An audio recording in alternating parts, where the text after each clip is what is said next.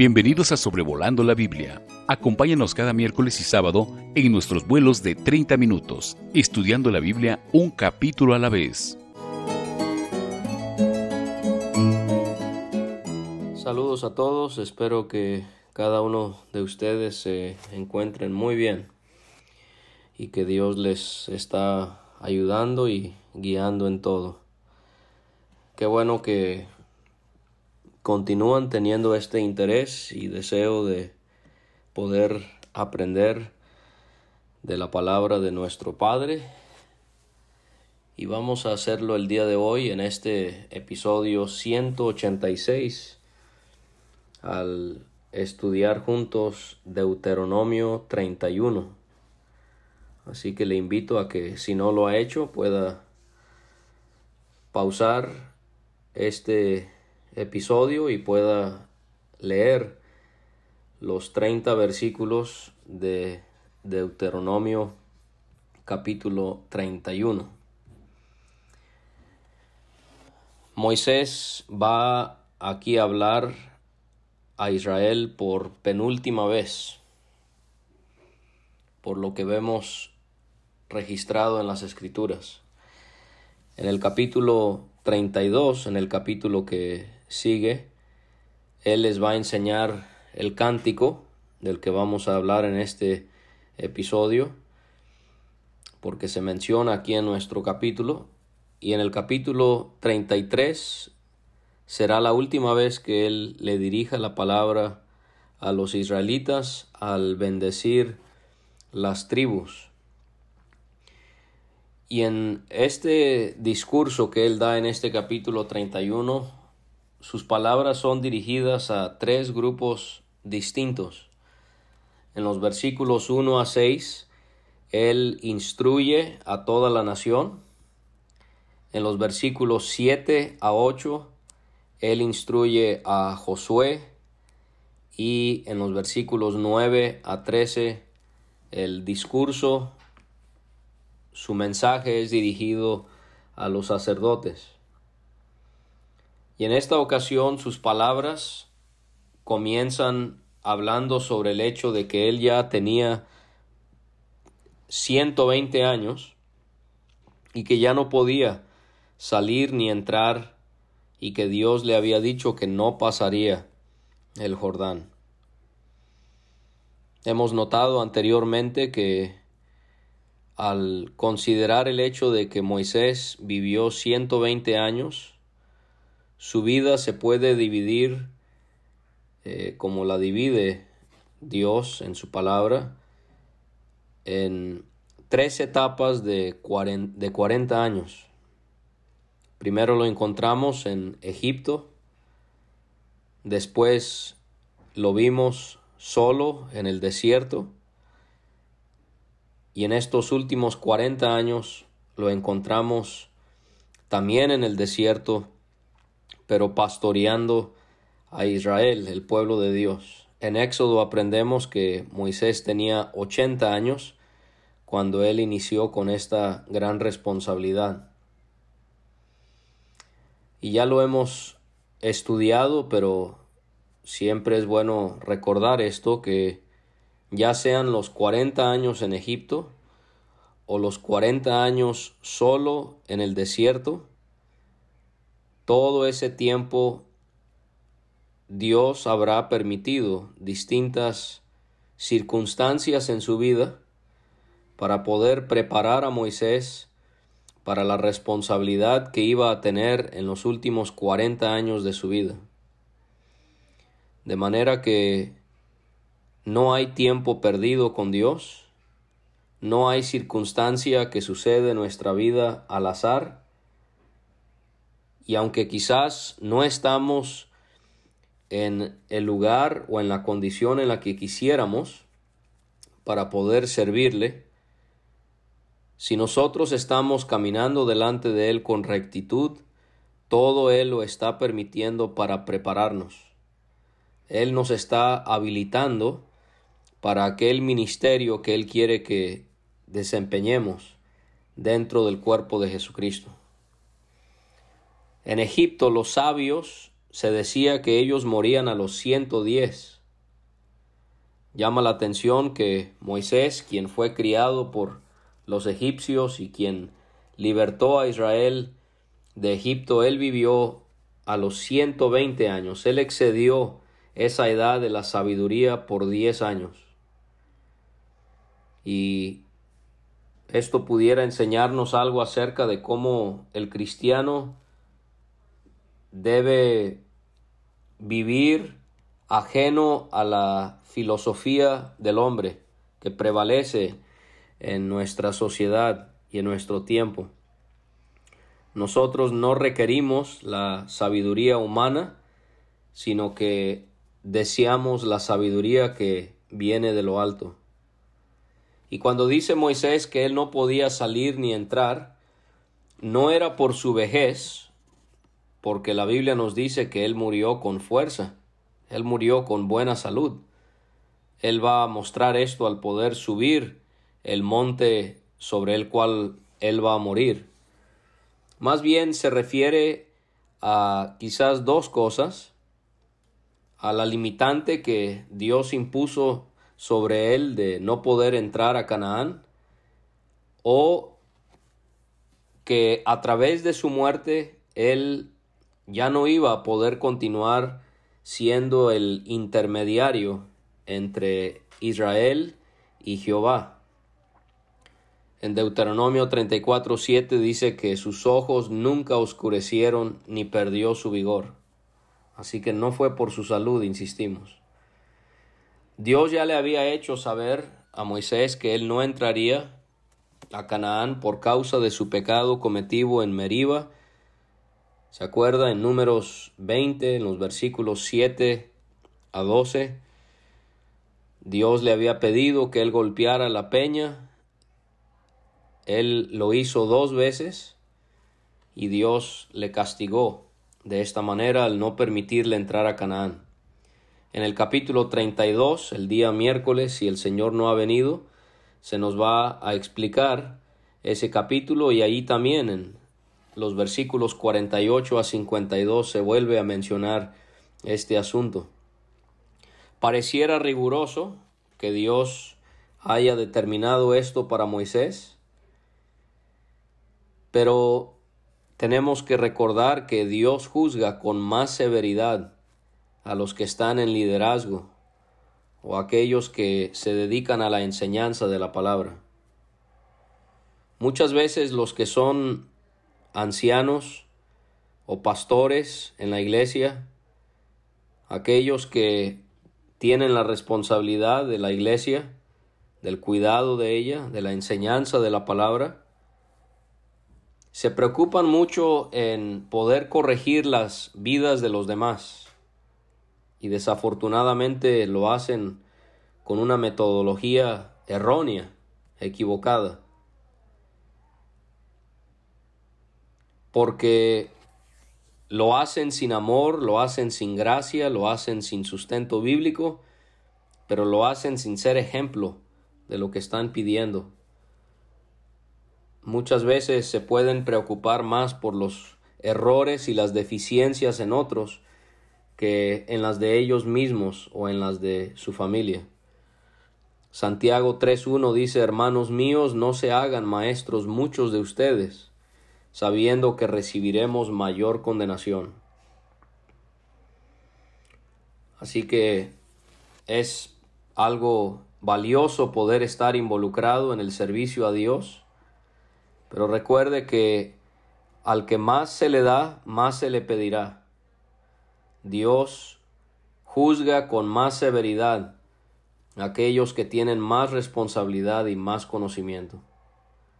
Y habiéndoles hablado Moisés a Israel en estos últimos capítulos acerca del pacto, ahora les habla acerca de su partida. Este va a ser el enfoque de los últimos capítulos de este libro de Deuteronomio. Y llama la atención que no escuchamos en Moisés un tono de lamento o de queja. Él aceptó la voluntad de Dios tal como él lo había determinado. Esto también nos puede ser de ejemplo a nosotros. Ahora Moisés le, les va a recordar, les va a hacer ver en los versículos 3 a 5 que Dios era el que iba a pasar delante de ellos, porque viene el asunto de Josué, pero Moisés quiere dejar en claro, no, no es Josué, no he sido yo, es, es Dios el que va a pasar delante de ustedes. Él es el que destruirá a esas naciones que hay delante de, de ustedes para poder heredarlas. Y aquí se especifica entonces que Josué sería el que pasaría delante de ellos como Jehová lo había dicho. Dios ya había anticipado que Josué tomara el lugar de responsabilidad que dejaría vacío Moisés con su muerte. Esto lo vemos en números 27, versículos 12 a 23. En este libro de Deuteronomio, en el capítulo 1, versículo 38, capítulo 3 y versículo 28, y en otros textos también. Y Jehová, a través de el liderazgo de Josué, iba a hacer como él había hecho con Seón y Og, estos reyes de los amorreos que habían afrentado a Israel, eh, pero como Dios los había destruido. Esto es algo que aparece por lo menos tres veces en este libro. Es un evento que Dios le recuerda por lo menos en tres ocasiones a Israel, capítulo 1 y versículo 4, capítulo 29, ya vimos, y versículo 7, y aquí lo vemos otra vez en el 31. Estas naciones que estaban en Canaán serían entregadas por Jehová a ellos y, y debían hacer con ellos de acuerdo a todo lo que se les había ya mandado. Moisés, él va a hacer algo que repite a lo largo de eh, este discurso dirigido a Josué, a los sacerdotes, al pueblo, es animar a todos. Les pide que se esfuercen, que cobren ánimo, que no teman, que no tengan miedo de ellos, porque Jehová tu Dios es el que va contigo. Y él hace esa hermosa promesa delante en, representación de Dios, no te dejaré ni te desampararé. O sea que Moisés, él muestra una preocupación por el futuro de Israel y de Josué al querer animarles. Esto es algo que caracteriza a un buen líder en las cosas de Dios. Se preocupa por el futuro de los demás se preocupa en animar al pueblo de Dios para que las generaciones venideras puedan serle agradables a Él. Estas palabras se parecen mucho a lo que encontramos en Hebreos 13:5. No te desampararé ni te dejaré. Moisés él mandó a llamar a Josué y le dijo en presencia de todo Israel, y ahora el ánimo es para Josué, esfuérzate y anímate porque él iba a ser el que iba a hacer a Israel entrar a la tierra que Dios le había jurado a sus padres que les iba a dar, y Josué sería el que les iba a hacer heredar esta tierra. Esto lo vemos en el primer capítulo de Josué, que estaremos viendo muy pronto si Dios permite. En el versículo 6, Moisés le dice a Josué, esfuérzate y sé valiente Versículo 7, esfuérzate y sé muy valiente. Versículo 9, te mando que te esfuerces y seas valiente. Versículo 18, solamente que te esfuerces y seas valiente. Necesitamos a hombres como Moisés que en su humildad aceptaron la responsabilidad que Dios les había dado y que entendieron que Dios había prefijado un fin para ese servicio y ahora es tiempo de poder animar a otro en tomar su lugar. Y desafortunadamente es común que entre pastores, obispos, ancianos, en la actualidad, hermanos quieran aferrarse a su responsabilidad hasta el día de la muerte.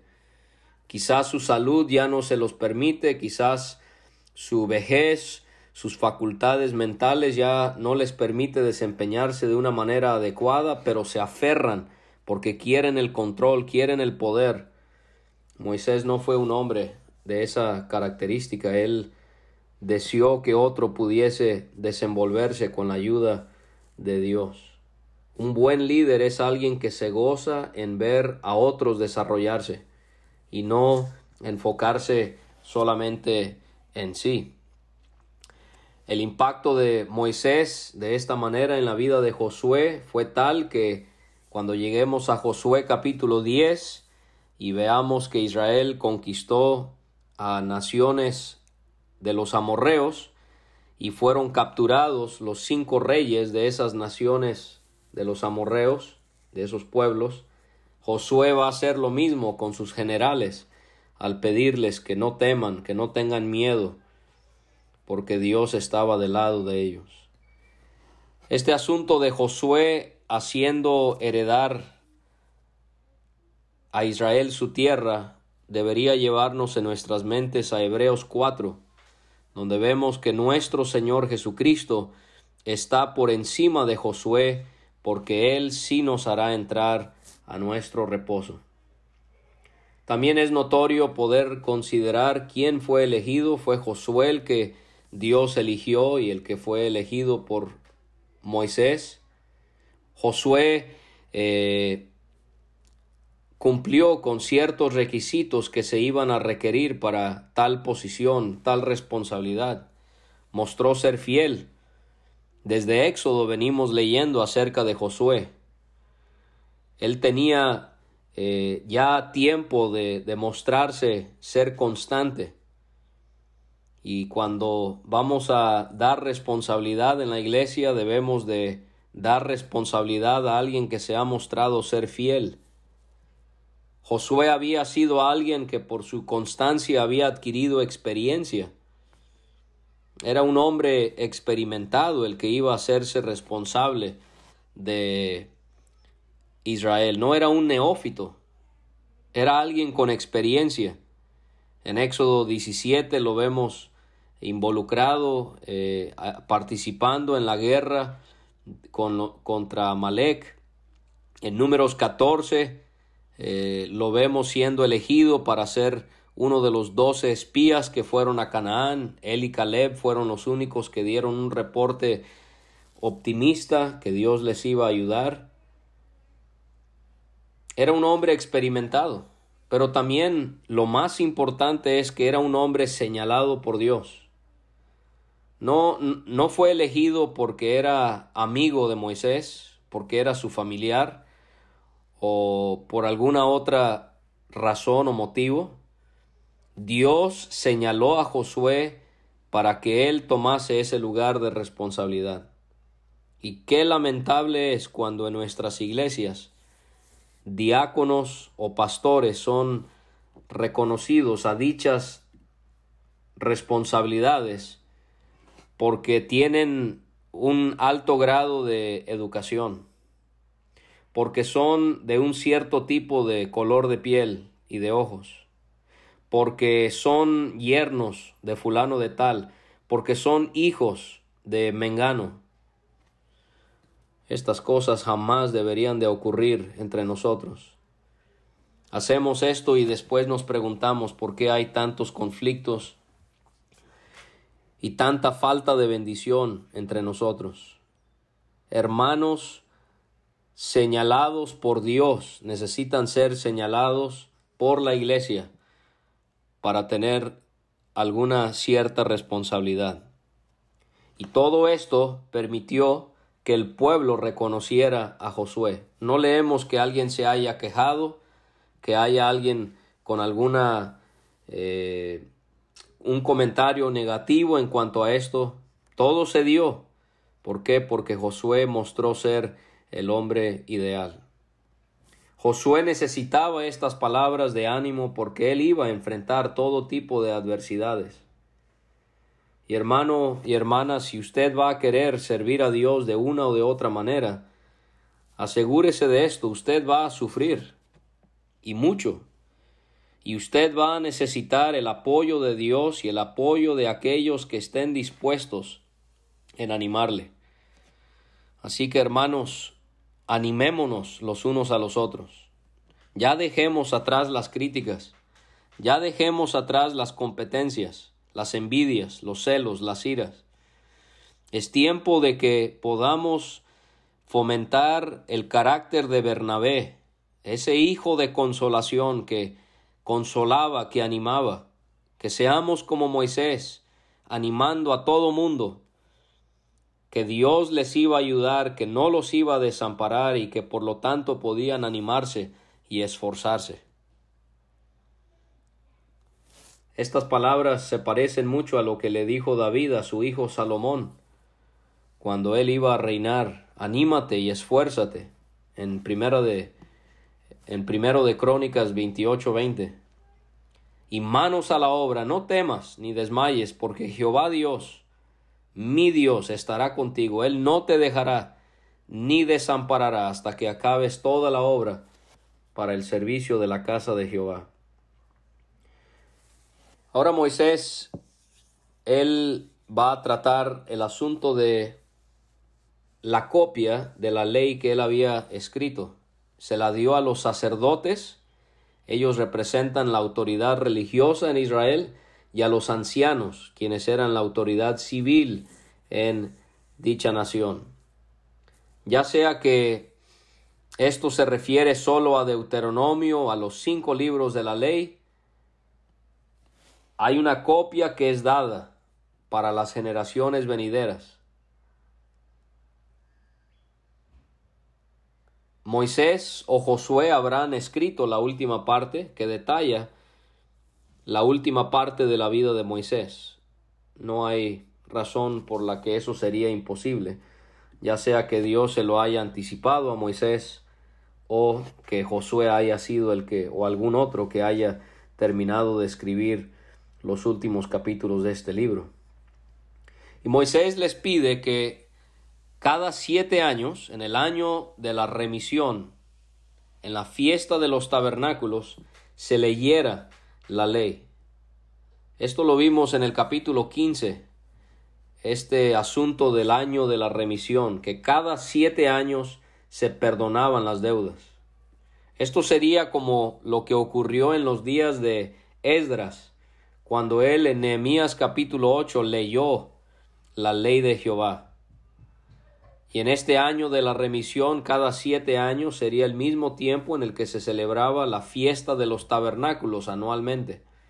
Ya estudiamos acerca de este evento significativo en Israel en Éxodo 23, Éxodo 34, Levítico 23 y aquí en Deuteronomio capítulo 16, cuando por una semana ellos moraban en enramadas. Era propio ¿no? Que se leyera la ley en celebraciones que tenían que ver con la compasión, personas perdonando las deudas a los demás y con la gratitud, Israel dándole gracias a Dios que ellos habían sido sacados de Egipto para morar en Sucot o en esa palabra que significa enramadas, tabernáculos, y cómo Dios les había dado un lugar donde morar porque iban hacia su tierra prometida.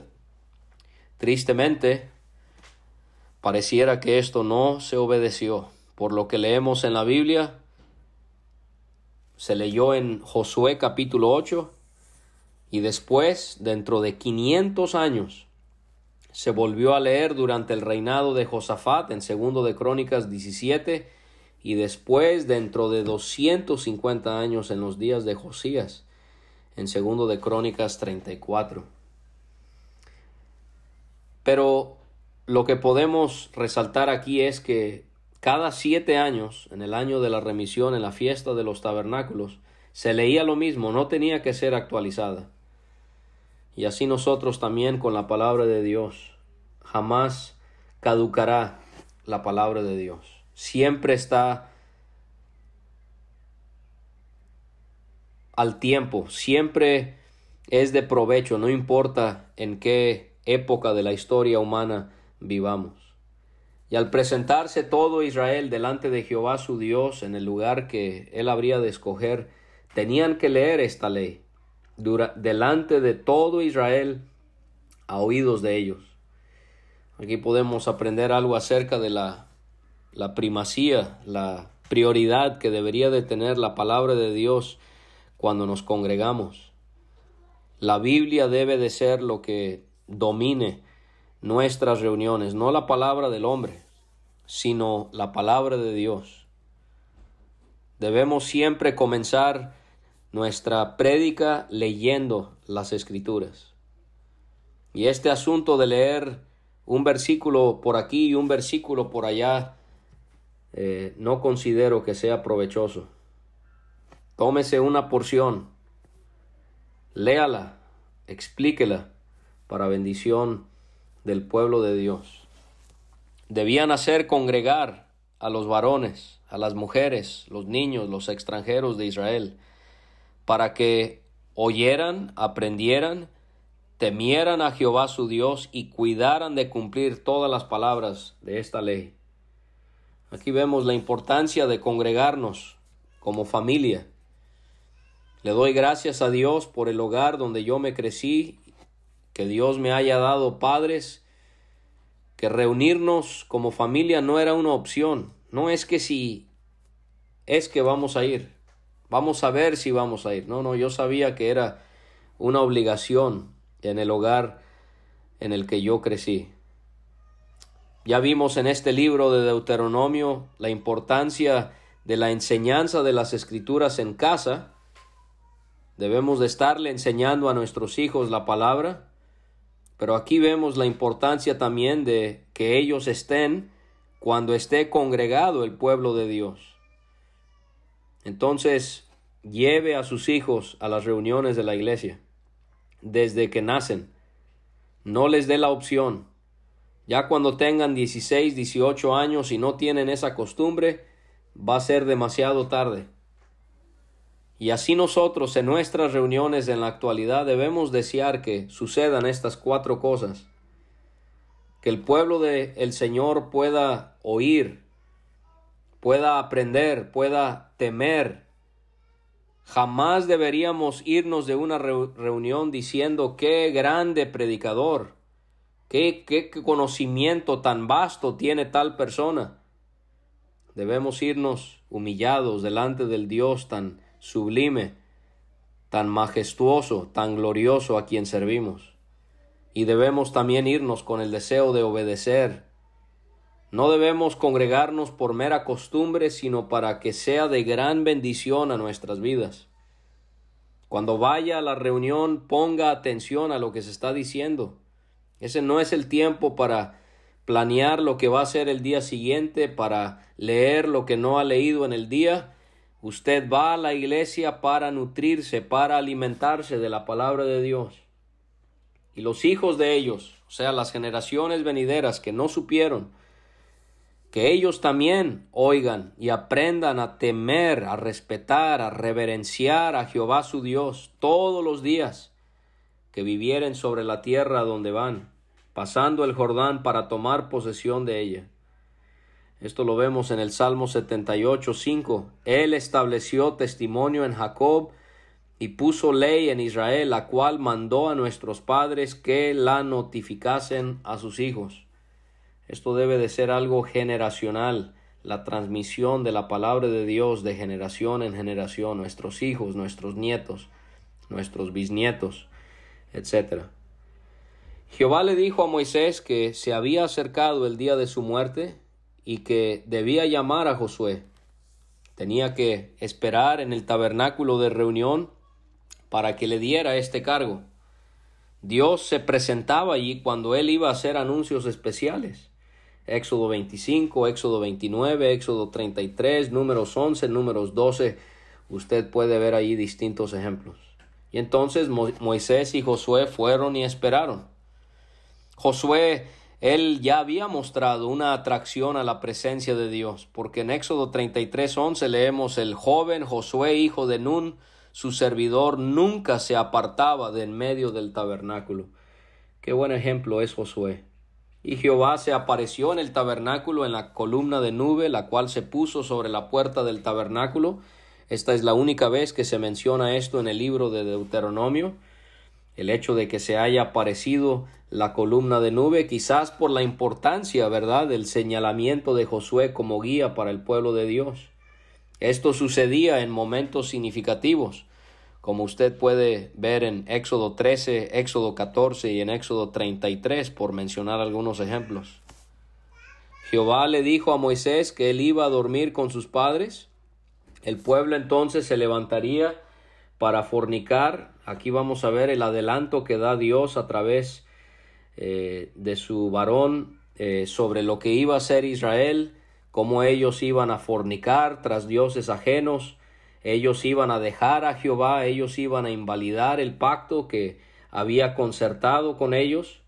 Dios iba a tener que encender su furor contra Israel en aquel día, los iba a tener que abandonar, iba a tener que esconder su rostro de ellos, ellos serían consumidos y ellos tendrían que venir a ser tendrían que venir sobre ellos muchos males y angustias, y se iba a preguntar, ¿no me han venido estos males porque no está mi Dios en medio de mí? Apreciado creyente, no podemos jugar con Dios. Él disciplina a los que ama. Y tenemos que entender que cuando hay pecado no confesado en nuestras vidas, Dios tiene que disciplinarnos. Y tenemos que a veces preguntarnos, ¿no me han venido estos males? Porque no está mi Dios en medio de mí. Y él entonces vuelve a asegurar que él va a tener que esconder su rostro de ellos en aquel día por todo el mal que iban a cometer al haberse vuelto a dioses ajenos.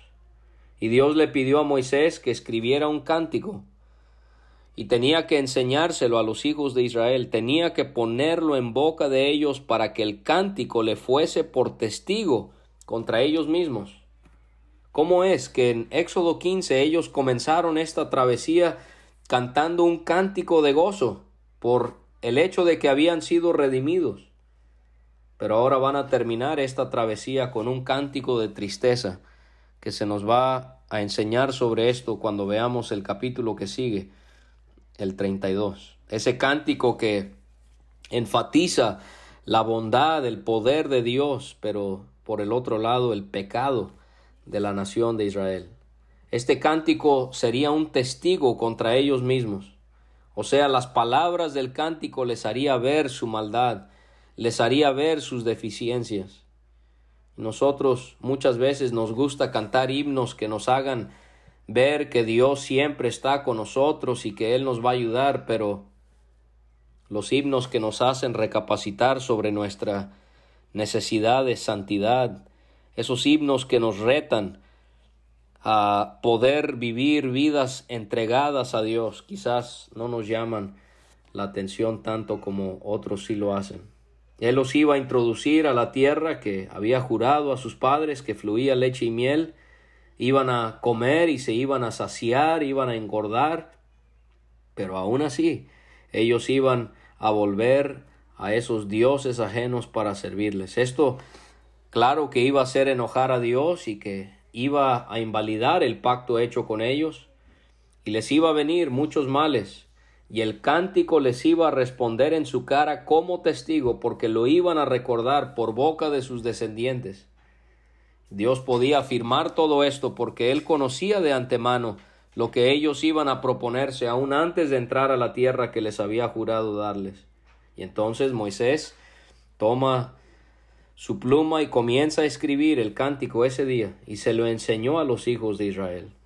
Tenemos que cantar himnos que no conocemos. Siempre cantamos los mismos himnos, siempre los mismos. Tenemos que aprendernos nuevos himnos que puedan enriquecernos y puedan glorificar a Dios. Y Moisés le dio la orden a Josué otra vez que se esforzara, que se animara, porque él iba a introducir a los hijos de Israel a la tierra que Dios les había jurado y que él estaría con ellos. Y cuando acabó Moisés de escribir las palabras de esta ley, él ordenó a los levitas que la llevaran al arca del pacto de Jehová, y les dijo que tomaran este libro de la ley y que lo pusieran al lado del arca del pacto de Jehová su Dios. Y este, eh, esta copia iba a estar allí para ser testigo contra Israel. Porque dice, yo conozco tu rebelión y tu dura cerviz, y he aquí que, aun viviendo yo con ustedes hoy, son rebeldes a Jehová, cuánto más después que yo haya muerto. Y Moisés pide que se congreguen a, él todos los ancianos de las tribus, sus oficiales, y él les iba a hablar a sus oídos estas palabras, y él iba a llamar por testigos, esto se usa en otros pasajes de la Biblia, contra ellos a los cielos y a la tierra, porque él sabía que después de su muerte se iban a corromper, se iban a apartar del camino que les había mandado, que les iba a venir grandes males en los últimos días por haber hecho mal ante los ojos de Jehová, porque le habían enojado con la obra de sus manos. Y Moisés habló a oídos de toda la congregación de Israel las palabras de este cántico hasta acabarlo. Dios permita que podamos aprender estas lecciones que tenemos en la palabra de Dios de la nación de Israel. Gracias por escuchar este estudio. Escríbenos a sobrevolando la Biblia gmail.com. Visita nuestra página www.graciamasgracia.com. Hasta la próxima.